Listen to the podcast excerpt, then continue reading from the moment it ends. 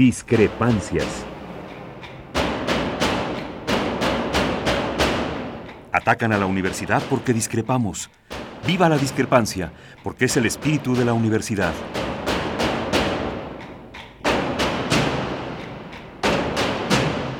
Martes de Discrepancias. Conducen Miguel Ángel Velázquez y Mariana Suárez.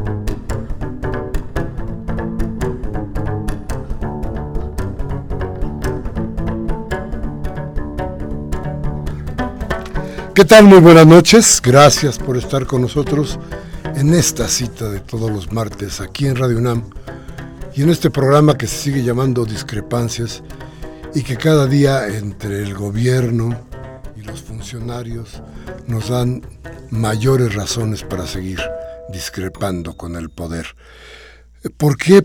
Porque a la luz de los hechos no hay posibilidades de dejar pasar lo que sucede en este país, lo que sucede en esta ciudad, lo que nos sucede alrededor. Déjenme platicarles que hoy el secretario ejecutivo del Coneval, Gonzalo Hernández, oiga bien lo que le voy a decir porque estos son, son cosas que debe tener uno muy en la cabeza. Dice este hombre que es impensable reducir la pobreza si no tenemos suficiente crecimiento en la actividad económica. Dice que la, la pobreza es prácticamente la misma en 1992 que en 2014. Es decir, 22 años en el que la pobreza es igual o peor. Y dice, no hemos visto con claridad desde hace tiempo resultados adecuados por los, por los, por los programas sociales que se da en el gobierno. Y dice que tiene que haber una reducción de, reducción de estos programas en el nuevo presupuesto base cero. 22 años, yo creo que hay un poco más, ¿eh? Se me atoraron las palabras porque decía yo, qué barbaridad con esto. Es más, es el periodo del neoliberalismo el que empobreciendo a la gente. Seguramente eh, usted vio morir a sus padres, con la crisis encima y usted ha crecido con esa crisis. Con esa crisis que nos ha dado un modelo que hoy nos tiene postrados de muchas formas. Déjenme platicarles que una de las agencias calificadoras más importantes del mundo, Moody's en Estados Unidos, está revisando Pemex porque dice que Pemex ya no tiene salida. Dice que ya no tiene efectivo, que tiene que endeudarse. ¿Qué pasa entonces? Y, frente a esto, frente a esto, Rosario Robles, esta que dice que combate o que iba a combatir la pobreza, también se enfrentó a los diputados y le fue, mire, le fue bien, le voy a decir por qué, porque la tipa debía irse, no podía dar la cara a un país, a los representantes de un país que cada día está más sumergido en la pobreza. ¿Qué pasó? Pues le pidieron que, se que renunciara. ¿Qué va a pasar? Absolutamente nada. ¿Sabe usted por qué? Porque el gobierno de Peña Nieto no se le va a pegar la gana cambiar a sus funcionarios, y menos aquellos que por traidores se fueron con él. Menos. A esos les da su premio. El premio a la traición es lo que tiene la señora Robles. Y le hablaron allí en el, en el en la Cámara de Diputados del, del fracaso de la política de combate a la pobreza. Y, y, pero déjeme decirle algo terrible. La señora Robles llevó porra. Y entonces cuando ella decía alguna salvajada, la porra contestaba con aplausos y vítores a la señora. Fíjese nada más, pero ¿qué cree? De repente Ríos Peter, que está de presidente, pidió silencio y dijo, bueno, este, tranquilos, ya, cállense. Y la señora Robles, ¿qué cree que les dijo a los suyos, a los que les echaba porras? Esa es la señora Robles. Les dijo, yo sé nadar sin vejigas. ¡Qué barbaridad! Después de que esto, como usted sabe, ha sido la constante de la pobreza. Y la señora Robles no ha podido plantearnos nada más que eso, más pobreza. Y en el colmo del cinismo y en la crisis financiera que está llevando este país, que se está llevando a cabo en este país, fíjese usted que el cínico Aristóteles Núñez, que es el, el jefe del SAT, dice que los más de 40 millones de contribuyentes, si usted trabaja en una empresa será de estos, dice que se tienen registrados en el SAT, han salvado las finanzas públicas de la caída de ingresos por la falta de precios en el petróleo. Es nada más que cínico. Iba a decir algo que se merece, pero no, no, para que luego me, luego me censuran. No me censuran. ¡Hijo! De, no, ahí me quedo. En fin, pero ¿cómo, ¿cómo es posible? ¿Hasta dónde va a llegar el cinismo de esta gente? Este hombre dice que hasta julio pasado la recaudación de los causantes fue de 247 mil millones de pesos por arriba de lo estimado. Claro, si usted no paga se le van encima. Usted puede terminar en la cárcel. ¿Cómo quieren que no se pague? Cada día han hecho más difícil que una gente no pague impuestos. Por otro lado, deberíamos de pagarlos todos, pero el asunto es quién se queda con los impuestos. ¿Qué uso se le da a los impuestos? Por ejemplo, Monex, ¿se acuerda usted? Eso recibieron parte de sus impuestos, de los suyos. Pero en fin, entre todo este cinismo, entre el peso que se sigue devaluando, entre las muy pocas posibilidades de salir adelante y en un gobierno que cada día nos pesa más, que nos hace más difícil el camino, que nos impide avanzar, en eso, en eso estamos sumergidos hoy. Una una, un dato más para que usted sepa de qué vamos a hablar hoy en este programa. Hablaremos del DF. Dice la señora Patricia Mercado, secretaria de gobierno, que es una señora que formó un partido para quitarle votos a Andrés Manuel López Obrador. Una señora que, si usted recuerda bien, el último puesto político que desempeñó, o su visión política última, fue la de apoyo a la candidata del partido de la derecha a la presidencia de la República. Eso fue lo que recogió Miguel Ángel Mancera para llevar a la Secretaría de Gobierno. Y hoy se le ocurrió decir que el deprimido en insurgentes y constituyentes, ahí se va a hacer. Y si la gente dice no, se usará la fuerza pública. Qué bonito. Ese es nuestro gobierno de izquierda. Vamos a hablar un poco de esto, vamos a hablar un poco de las construcciones del Paseo Cultural de Chapultepec. ¿Ha oído usted hablar de eso? Vamos a hablar de esto. Muchas gracias por estar con nosotros. Qué bueno que llegaron, qué bueno que están frente a su aparato. Nosotros desde aquí trataremos de conversar con usted de estas cosas que a todos nos importan. Vamos al corte y regresamos.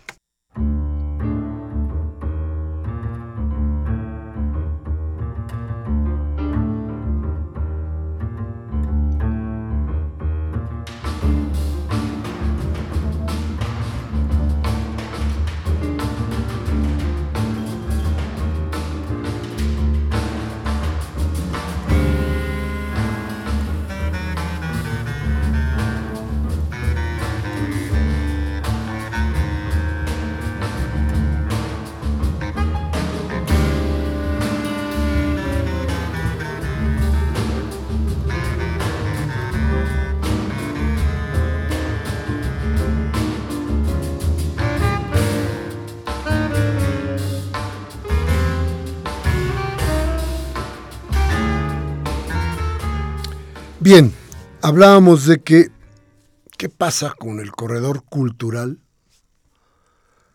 de Avenida Chapultepec. Esto que, que recuerda usted que aquí estuvo Simón Levy, que traía en la cabeza todo el proyecto, que es eh, la cabeza, desde luego, de Pro CDF, creo que se llama. CDMX.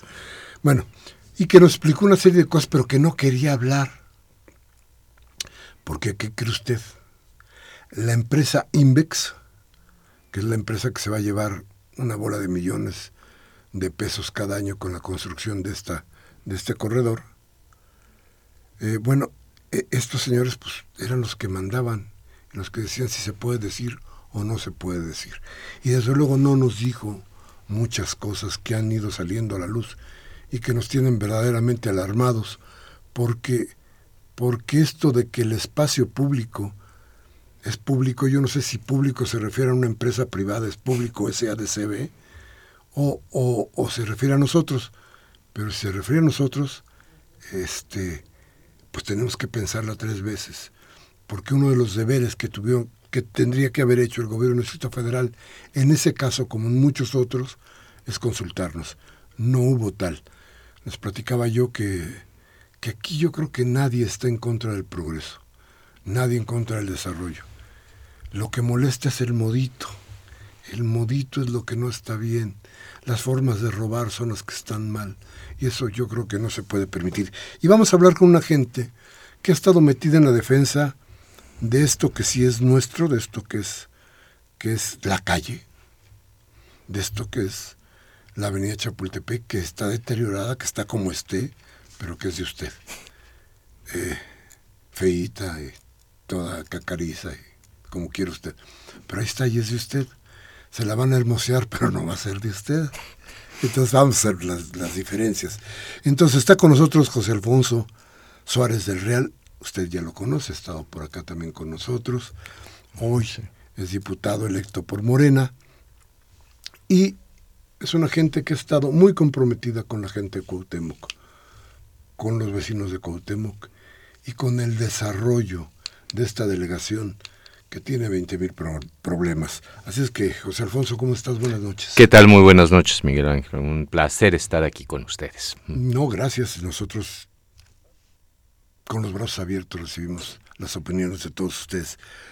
Pero algo importante, ¿por qué te metiste en esto? ¿Qué pasa? ¿Qué está? Independientemente, tu trabajo no necesita tener... Eh, el calificativo de diputado, senador, o tú como ciudadano has estado en muchas luchas. Así es. Y, este, y, no se necesita el, el, el, voto ni la elección para que estés al frente de estas cosas. ¿Por qué te metiste ahora en esta? Mira, eh, voy a, eh, tal vez lo que vaya yo a, a confesar delante de este micrófono pueda sonar un poco extraño.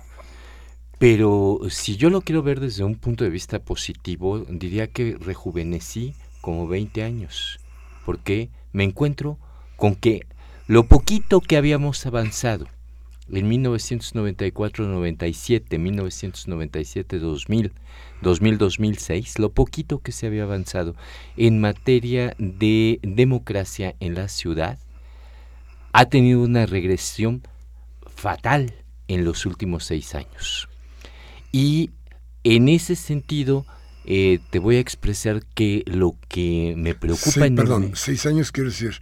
Los últimos tres, de... Marcelo y los, los, primeros tres de, de el doctor Mancera. Yo te voy a decir que, o sea, no creía yo que en verdad constatar que en 2010 hubo una serie de leyes regresivas, que eso poquito que habíamos logrado introducir en el ámbito del desarrollo urbano, yo te, recordaré que la primera ley de desarrollo urbano es producto, es un homenaje al movimiento urbano popular. Se hizo en 1995-96. A mí me tocó eh, trabajar como secretario técnico de la Comisión de Protección Civil y yo recuerdo que la ley de protección civil la hicimos como un gran homenaje a las víctimas del sismo a 10 años de los sismos. Vamos a cumplir 30 años ya este 19 de septiembre. Y yo recuerdo que todo el proceso de debate, discusión en torno a la ley de desarrollo urbano, en torno a los programas parciales, al programa delegacional, al programa general, se hicieron como una referencia directa del movimiento urbano popular, en donde el proceso de democratización en la toma de decisiones de los grandes asuntos era eh, una regla de oro que había que cubrir. Hoy me encuentro con que hasta la urbanidad se, se, perdió, porque la urbanidad que conocimos de hace muchísimos ayeres, la de mis padres, mis abuelos, es decir, ni siquiera permiso te piden.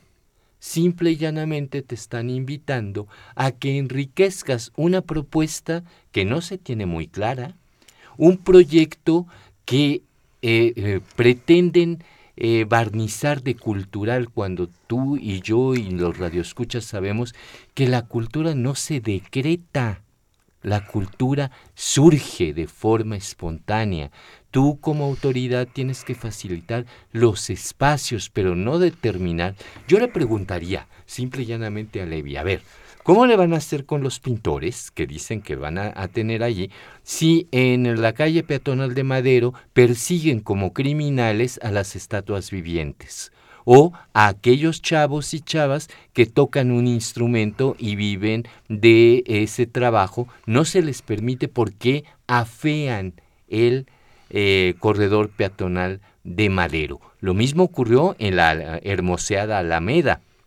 Entonces, hay una eh, incongruencia entre eso que están queriendo vendernos como un corredor cultural, en lo que la cultura es meramente una cereza cuando se trata de derechos, de derechos básicos de la población. Pero vamos a lo más importante, lo que yo le he venido sosteniendo a lo largo de estos días con vecinos y con eh, los emisarios de autoridades.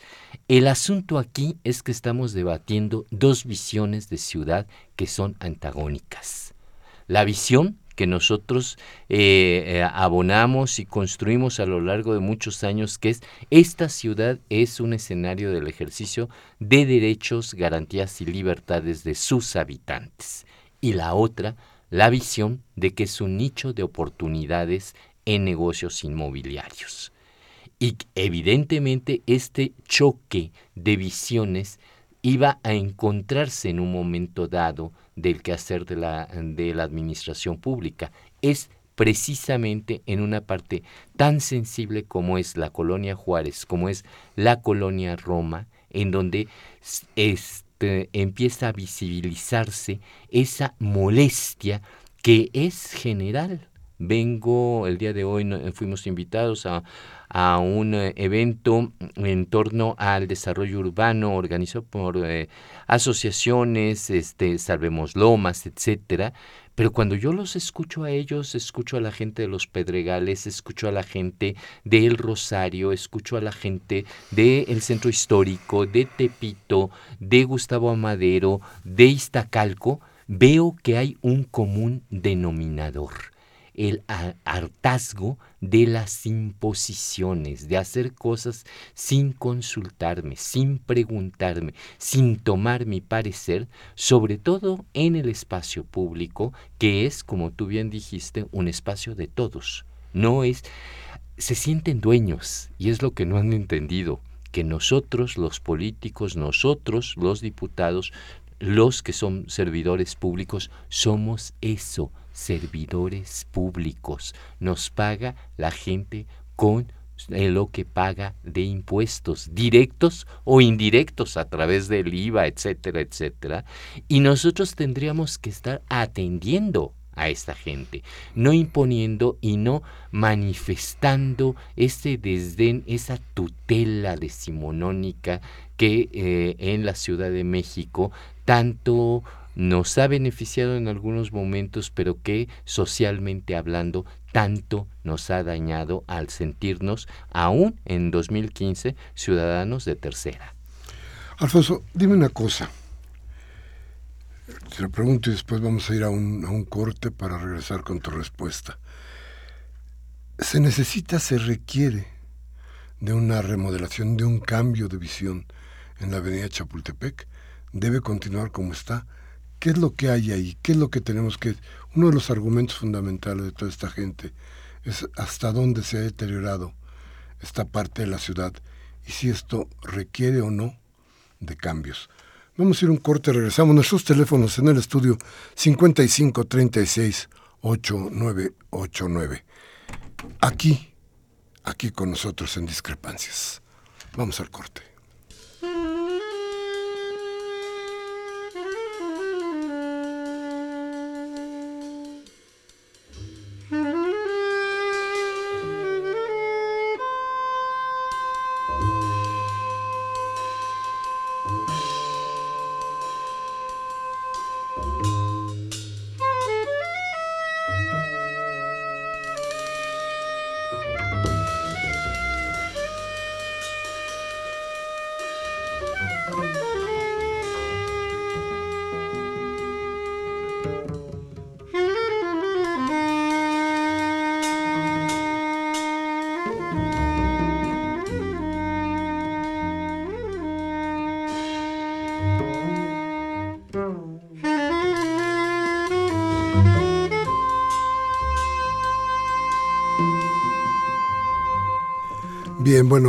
Este, no sé a quién le debemos la musiquita alegre que nos pusieron hoy, pero estamos contentísimos con la música, ¿no? Una barbaridad.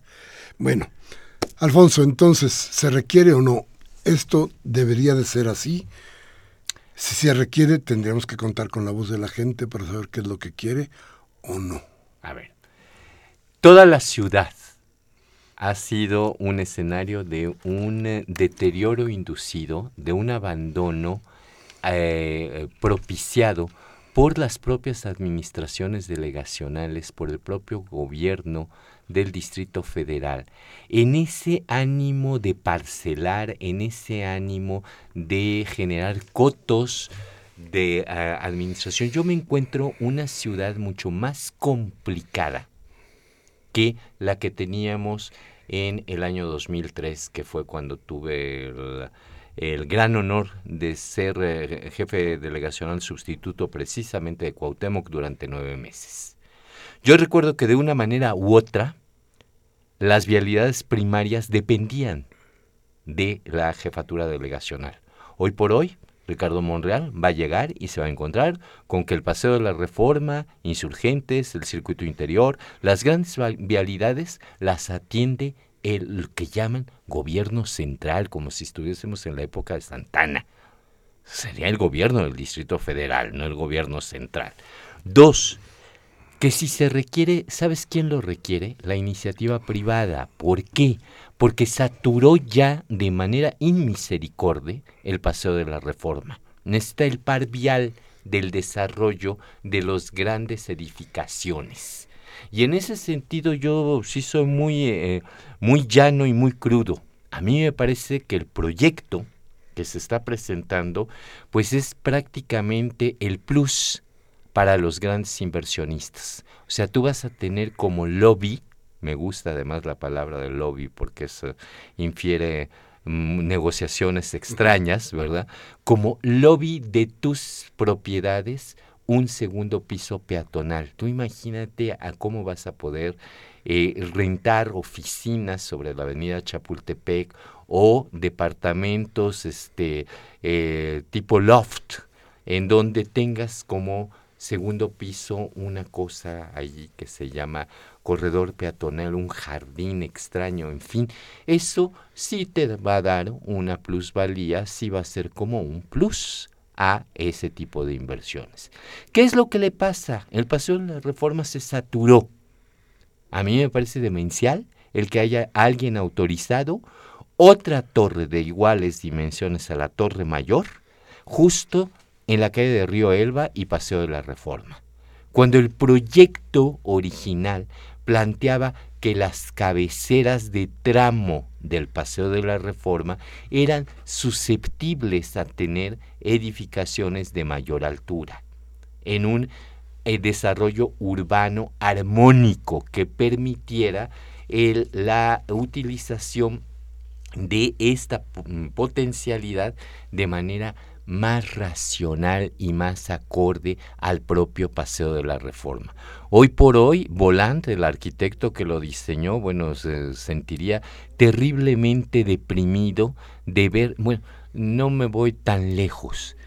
Jorge Legorreta se sentiría terriblemente abatido de ver que aquello que él nos enseñó con tanto orgullo, que era la línea de oro que marcaba perfectamente cómo todos los monumentos se alineaban y cómo el castillo de Chapultepec se surgía espectacular al final de un paseo arbolado, hoy esto se ha roto. Torre Mayor sí respetó ese remetimiento de las alturas para respetar la dimensión humana del arbolado que el Paseo de la Reforma nos ha legado y que ese es patrimonio nuestro, le duela a quien le duela. ¿Qué más me encuentro? Que el circuito interior no puede ser la opción del par vial que requieren para estas grandes torres, estas grandes inversiones. Entonces, cuando yo escucho que afirman que no va a haber cambios de uso de suelo, no es que no es necesario. Desde 1995 que se hizo el, programa delegacional de desarrollo urbano, la norma de ordenación por vialidad de la avenida Chapultepec da un habitacional mixto que permite todos los usos de suelo. Del lado de la colonia Juárez, evidentemente colonia Juárez, zona rosa, ah, están permitidos todos los usos de suelo.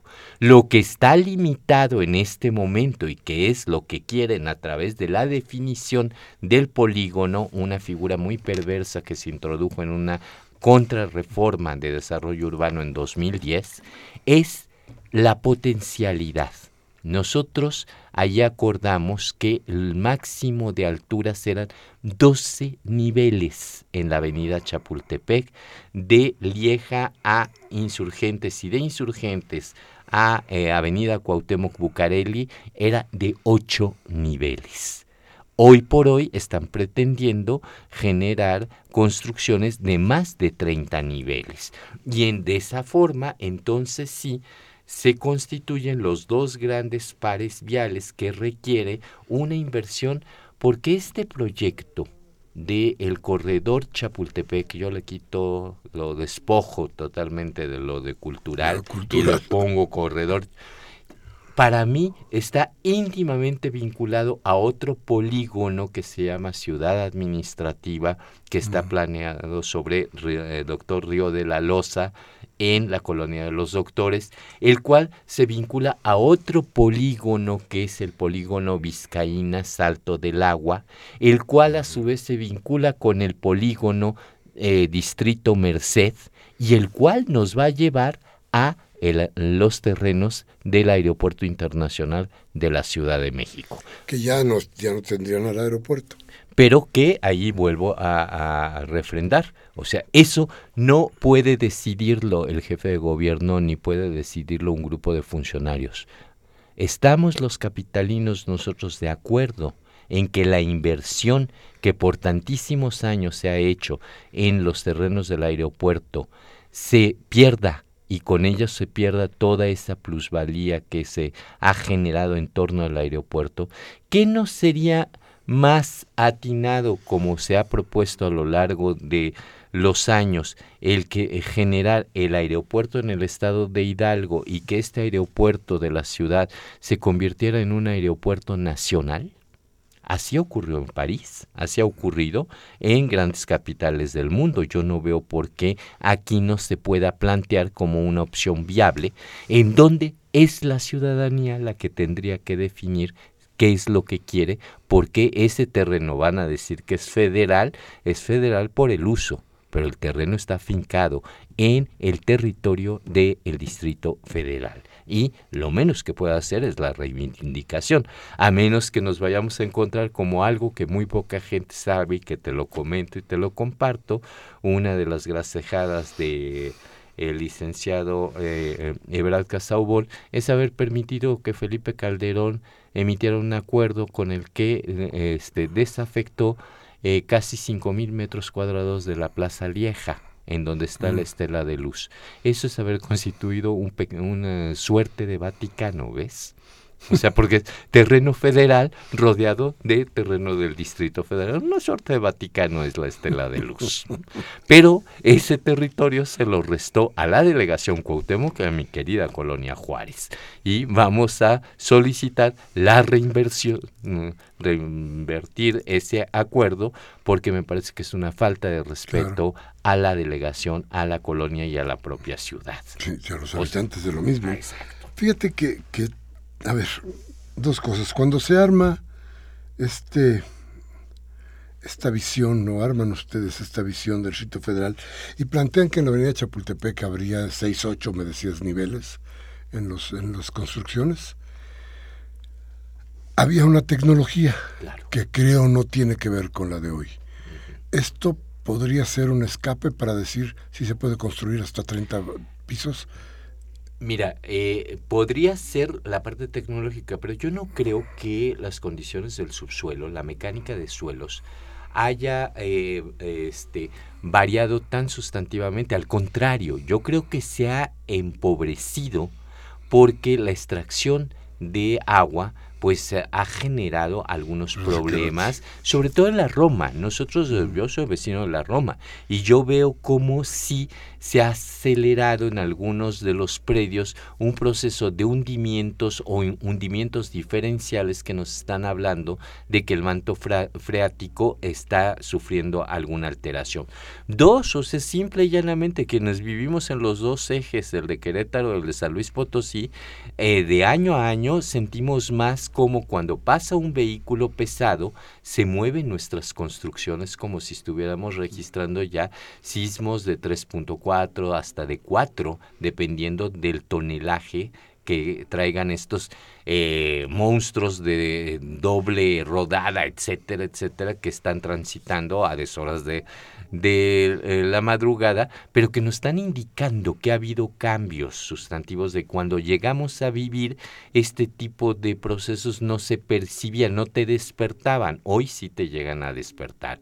Entonces, es cierto que ahora se construye mucho más ligero. Tuve la oportunidad de ver todo el proceso constructivo de Torre Mayor, pero también es cierto que las condiciones del subsuelo no son las mismas que hace 30 años, que hace 20 años.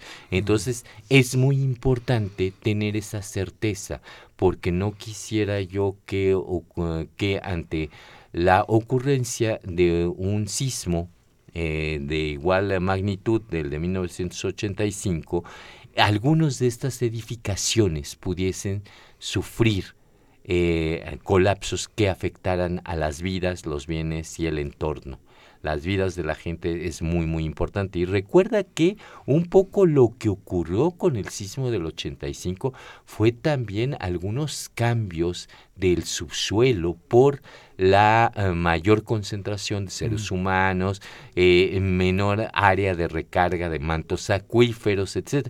O sea que no nos, no nos olvidemos que somos un portento, pero que este portento está eh, fincado en un suelo salitroso, en un suelo con este, incidencias de aguas, mantos freáticos muy cercanos a la superficie, eh, islotes, en fin, no es un terreno plano en donde las... no es Manhattan, vamos. No estamos rodeados por, por el, río y seamos, somos una isla de roca muy, muy firme. No, esto es algo un poco más este, variado y complicado. Pero, pero a ver, yo te preguntaba esto porque quería ir a lo otro. De cualquier manera, las construcciones de ocho pisos, de seis pisos, tienen cierto número de habitantes. Así es. Y tienen para, para que esos habitantes sobrevivan, tiene que tener los servicios adecuados. Pero construir para 30 pisos significa dotar a la gente de esos servicios, pero tres veces más.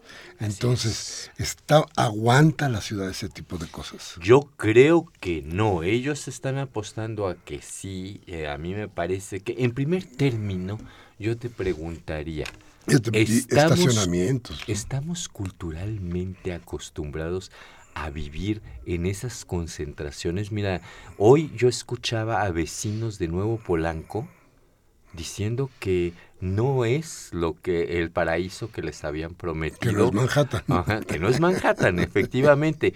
Y que pues están viendo a ver de qué manera regresan a el, em, el eh, imaginario a la mejor anacrónico, a la mejor arcaico, pero de viviendas mucho más eh, achatadas, mucho más pequeñas, mucho más personales, fue el término que utilizó alguna de las personas que se quejaba de eso de vivir este 200 departamentos eh, en dos torres y pues este además enterarse todo el mundo de todo lo que pasa porque son muy transparentes, no son muy ligeras esas construcciones.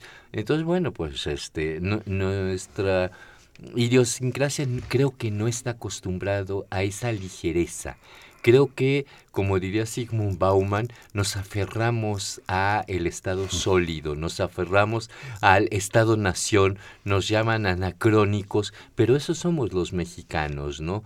Somos una sociedad que estamos íntimamente vinculados a muchas eh, anclas que nos permiten sentirnos parte del mundo y parte de una sociedad. Bien, déjame hacerte una pregunta que tengo muy atravesada y que seguramente tú tendrás respuesta para ella. Yo creo que este corredor eh, es una fachada. Sí. A ver, y creo que el verdadero negocio está en especulación del suelo. Por más que quiera yo ver que la empresa que va a construir va a ganar muchísimo dinero durante los 40 años, me parece que en 40 años tampoco ganaría la empresa muchísimo dinero. No como otras, no, no, no, no la cuestión de IGA, por ejemplo. Pero, pero me parece que ahí el gato encerrado es qué pasa en el entorno y qué pasa con el valor de la tierra. Y creo que la construcción de esto lo que va a hacer es detonar un valor que hoy no es tan terrible, pero que empieza a darse. Yo preguntaba hace unos días sobre los terrenos que tiene el constructor de la parte de eh, el paradero en Lieja y todas estas cosas. el CETRAM. El CETRAM. Y en los terrenos que ellos compraron, están vendiendo hoy lo que han construido en 50 mil pesos el metro. Entonces, esto es hermosear para vender más caro. Un gran, uno de los mejores negocios para esta gente. Pero contéstamelo después de un corte y yo les vuelvo a platicar de nuestros teléfonos 55 36 89 89. Llámenos, por favor.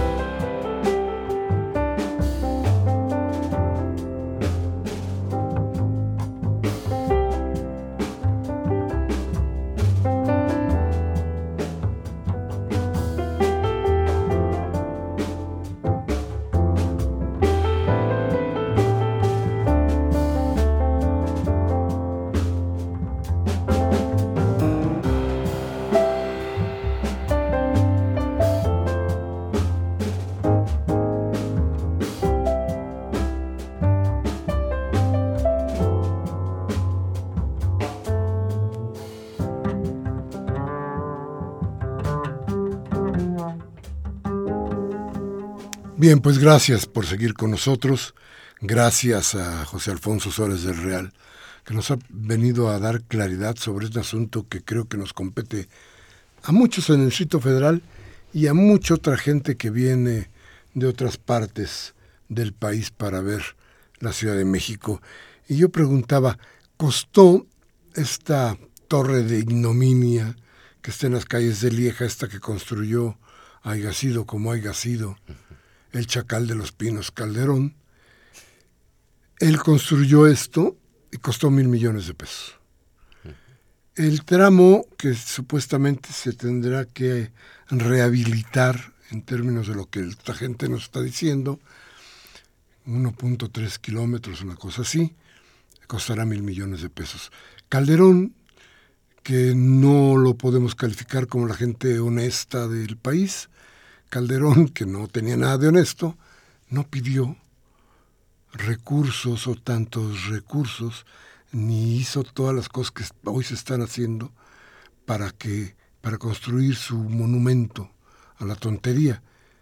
¿Por qué lo estamos pidiendo nosotros? Me quedo con la duda, pero te decía, el negocio es el negocio es la tierra. Definitivamente. O sea, lo que, mira, cuando yo hablo de un deterioro inducido, yo me he permitido ya tantos años de estar en este, en este asunto. A mí siempre me había llamado muchísimo la atención eh, eh, cómo se venían deteriorando las colonias y cuáles eran los eh, primeros brotes de alerta o alarma que se iban dando. Creo que la colonia de Cuauhtémoc es uno de los referentes más directos que tenemos. La colonia Cuauhtémoc, yo no sé a quién en un momento dado, después de haber sido una colonia fundamental, importante de la época del alemanismo, este, empieza a proliferar el trabajo sexual autorizado o eh, consentido por la autoridad en la calle de Río Lerma. Entonces, evidentemente, yo recuerdo haber escuchado comentarios de que hay que vender a lo que te den, porque cómo vas a vivir en una zona roja. Así lo empezó a denominar las familias bien de la colonia Cuauhtémoc que empezaron a emigrar a donde pudieron malbaratando. Cuando me toque el proceso de eh, vinculación con la comunidad de la colonia Cuauhtémoc, me voy dando cuenta cuando eh, empezamos a hacer la investigación sobre los casatenientes de que había habido un acaparamiento de terrenos en el área cercana a Torre Mayor, en donde se desarrolló Torre Mayor. Y entonces eso me quedó muy claro de que cuando se logra el objetivo, entonces viene eh, la eh, administración del problema y entonces luego se llegan a mesas de negociación y entonces el trabajo sexual de Lerma y Pánuco se fue confinado a Sullivan. Y allí se quedó. Ya allí era tierra de nadie, ni de la San Rafael, ni de la Cuauhtémoc. Cuando yo veo qué es lo que ocurrió en la colonia Juárez, yo te puedo acreditar fehacientemente que las últimas grandes inversiones se generaron entre 2000, entre 1998 y 2003.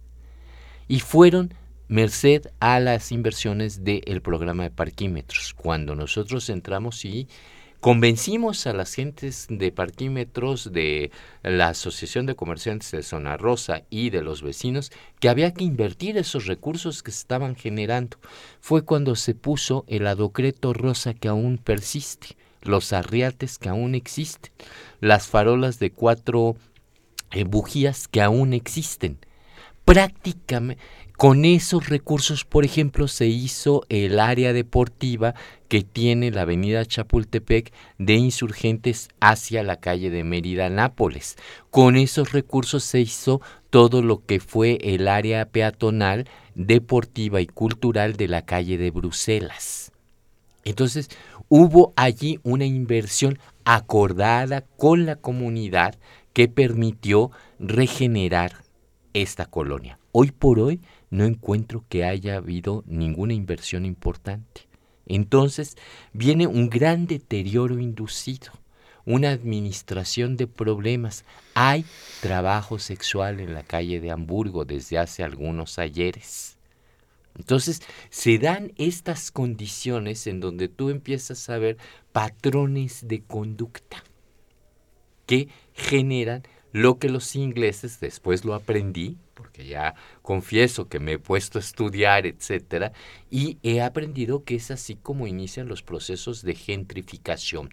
Son escenarios apocalípticos, decía el libro que leí al respecto, que obligan a la población a huir despavorida, a malbaratar sus propiedades. Algunos las acaparan para después vender muy caro y refrescar, refreshment, recuerdo muy bien que lo decía en inglés, refrescar a la población con nuevos pobladores a los cuales tú les vas a inducir los servicios que tú quieres proponer. Es decir, cafeterías, no el café de nadie, por ejemplo, sino un Starbucks, por poner un ejemplo, etcétera. Eh, supermercados muy distintos a nuestros mercados, toda una serie de servicios a los cuales los vecinos arraigados anteriormente no estarían acostumbrados y que pues evidentemente se estarían em, eh, aferrando a la tradición, a ese arraigo vecinal que también, o sea, los franceses le han sabido dar esa vuelta y mm. muchas otras ciudades eh, en el mundo que dan un plus a esas colonias, en donde lo importante es eh, la riqueza social que se refleja en la vida del barrio junto con su patrimonio arquitectónico. Ese es el justo medio que yo creo que aquí le tienen miedo. Claro. A generar. Pues estamos claros en que sí, aquí hay un maquillaje para una intención que no ha sido aclarada por parte ni de la empresa que construye ni de los políticos que impulsan, pero que nos preocupa y nos preocupa en serio. Vamos a ir a un corte rapidísimo y vamos a regresar con la voz de usted, con sus llamadas, que es lo más importante de nuestro programa. Vamos entonces al corte y regresamos.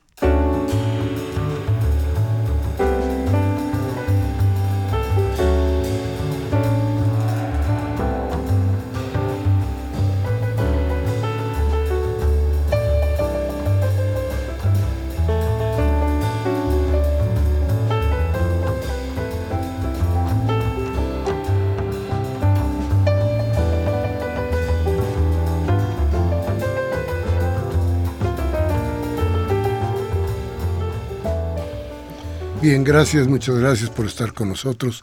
Gracias por permanecer aquí en Discrepancias.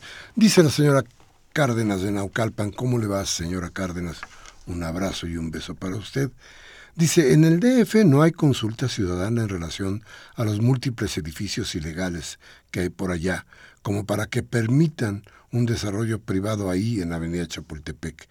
Le sugerimos a Suárez que se una para hacer una mega remembranza en relación al 19 de septiembre de 1985 para ya despedir de tajo los, los únicos, los últimos edificios. ¿No supone que no se debería poder hacer tantas construcciones? La ciudad ya es un caos. Apóyense en la fecha del 19 de septiembre, dice la señora eh, Cárdenas. Y Karem Dam de Miguel Hidalgo, igual doña Karen, un abrazo y un beso para usted. Dice, debemos exigir la renuncia de Rosario Robles. Ella con este gobierno de pacotilla no solo no ha solucionado el tema de la pobreza, sino que la ha aumentado. Es que ella trabaja no para la pobreza, sino para la política. Esa es otra cosa. Para los partidos, no para la política. La política es otra cosa, que es mejor para los partidos políticos.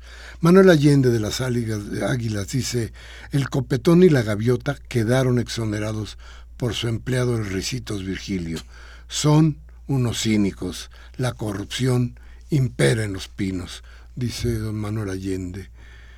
Rebeca Gutiérrez de Álvaro Obregón nos dice tanto alboroto y tanta ceremonia para el cambio del jefe de los priistas que tal parece que don Beltrones le dio el golpe de Estado al muñeco inútil llamado Enrique Peña Nieto. Nada cambiará en el gobierno. Lo que se necesita es cambiar el sistema neoliberal, que más bien es el sistema neodepredador que nos está dejando en la miseria. Muchas gracias, doña Rebeca. Gabriel Campos nos comenta, qué terrible maldición tendremos que soportar, estar oyendo a diario a Salinas Televisa, Enrique Peña Lieto, lo que no ha cumplido Malinalco, Tlatlaya, Ayotzinapa, los feminicidios en su estado, devaluación del peso, caída del petróleo, cinco millones de pobres más, su inútil gendarmería.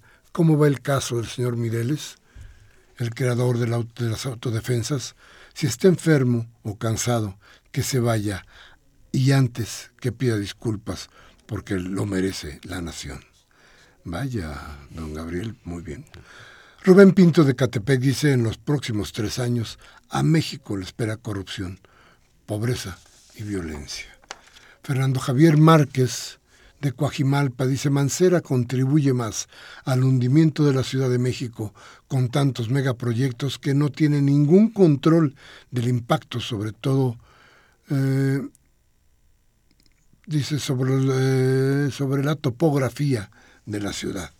Alicia Altamirano de Portales dice, me encanta su invitado, me parece una persona muy coherente. ¿Por qué en este momento el problema, porque en este momento, ¿por qué en este problema, este momento el problema de corrupción nos invade por todos lados? Me aterroriza, dice la señora Altamirano.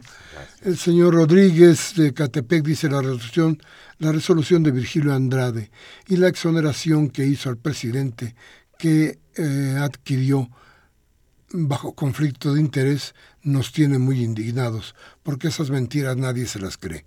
Todos sabemos que Virgilio es el sirviente del presidente que se le pone como tapete. Nos indigna tanta corrupción.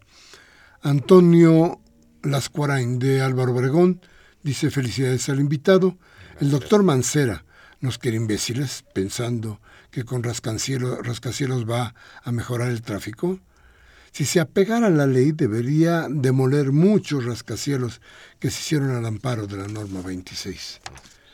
Everardo López de Coyoacán dice, eh, me dice que la estupidez del gobernador Rubén Moreira y los de su partido propiciaron que se borrara de un plumazo la fiesta brava en ese estado, donde se goza de tan tradición, y por ello ni un voto al PRI ni al Partido Verde, que viva la fiesta brava y olé.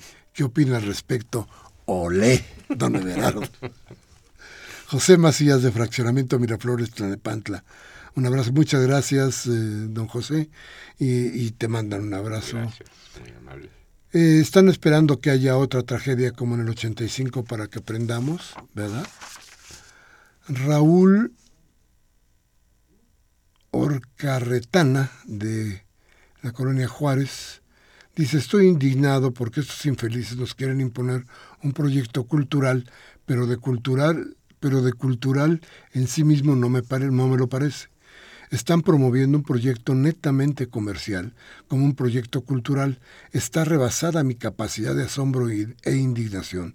Debemos defendernos de nuestros gobernantes. El próximo sábado, en Biarritz número 13, en la Colonia Juárez, entre Hamburgo y Londres a las 13 horas, haremos una reunión para tratar el tema del corredor en Avenida Chapultepec. Ojalá pudiera corroborar con mucho gusto, me pongo de acuerdo con ustedes. Y les repito, el, el sábado en Biarritz, número 13, en la colonia Juárez, entre Hamburgo y Londres, a las 13 horas. Abel Guerrero de Venustiano Carranza pregunta a Enrique Peña Nieto, ¿por qué, por qué a la queda?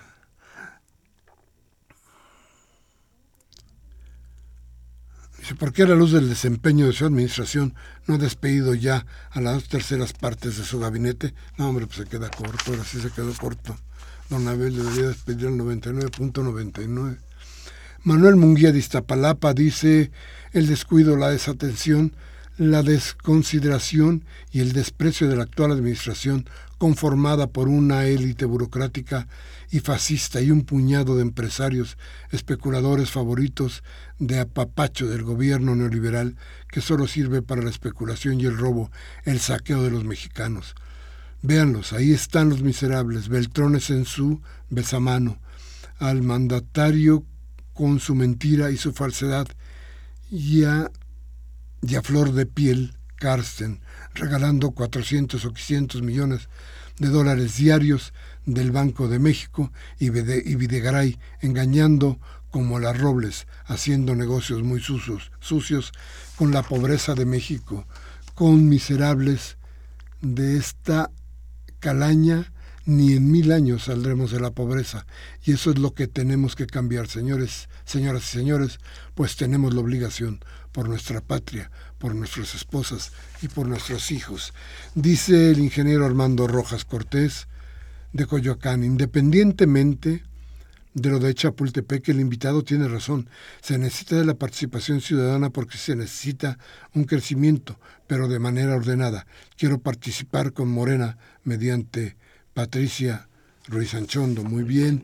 Dice la señora Ballesteros de Escaposalco, si tanto les interesa reconstruir la ciudad, que comiencen con las colonias más humildes. El corredor no es necesario. Mejor que ese dinero se ocupe en la construcción de hospitales y escuelas. Gracias a Máximo Cardoso, Meluciano Carranza, a Emilio Avilés de Tlalpan, a la señora Servín de San Rafael, que dice qué horror, estamos hundidos hasta la cabeza y solo nos queda la nariz de fuera. Hace como 15, 12 años hicimos una colecta para los bomberos y no les dieron el dinero a ellos, sino supuestamente les compraron equipo. Eso lo hizo la señora Robles. Gracias, muchas gracias a ustedes por haber estado con nosotros. Gracias, Alfonso. Ya nos muchas llamadas el día de hoy. Gracias a usted por estar con nosotros este 25 de agosto del 2015, Humberto Sánchez Castrejón en los controles técnicos, Cintia Carranza en la asistencia de producción, Elena Hernández en la producción y un servidor de ustedes, Miguel Ángel Velázquez, que les pide, que les exige que piensen, que reflexionen. Y bueno, les sugiere que mañana, si lo que hemos dicho aquí les sirve de algo, tómese un café con sus amigos, hable de lo que aquí hablamos. Y si no quiere pensar, la democracia le da opciones. Cambie la televisa o de fórmula para que se le cercenen la voluntad. Hasta la próxima.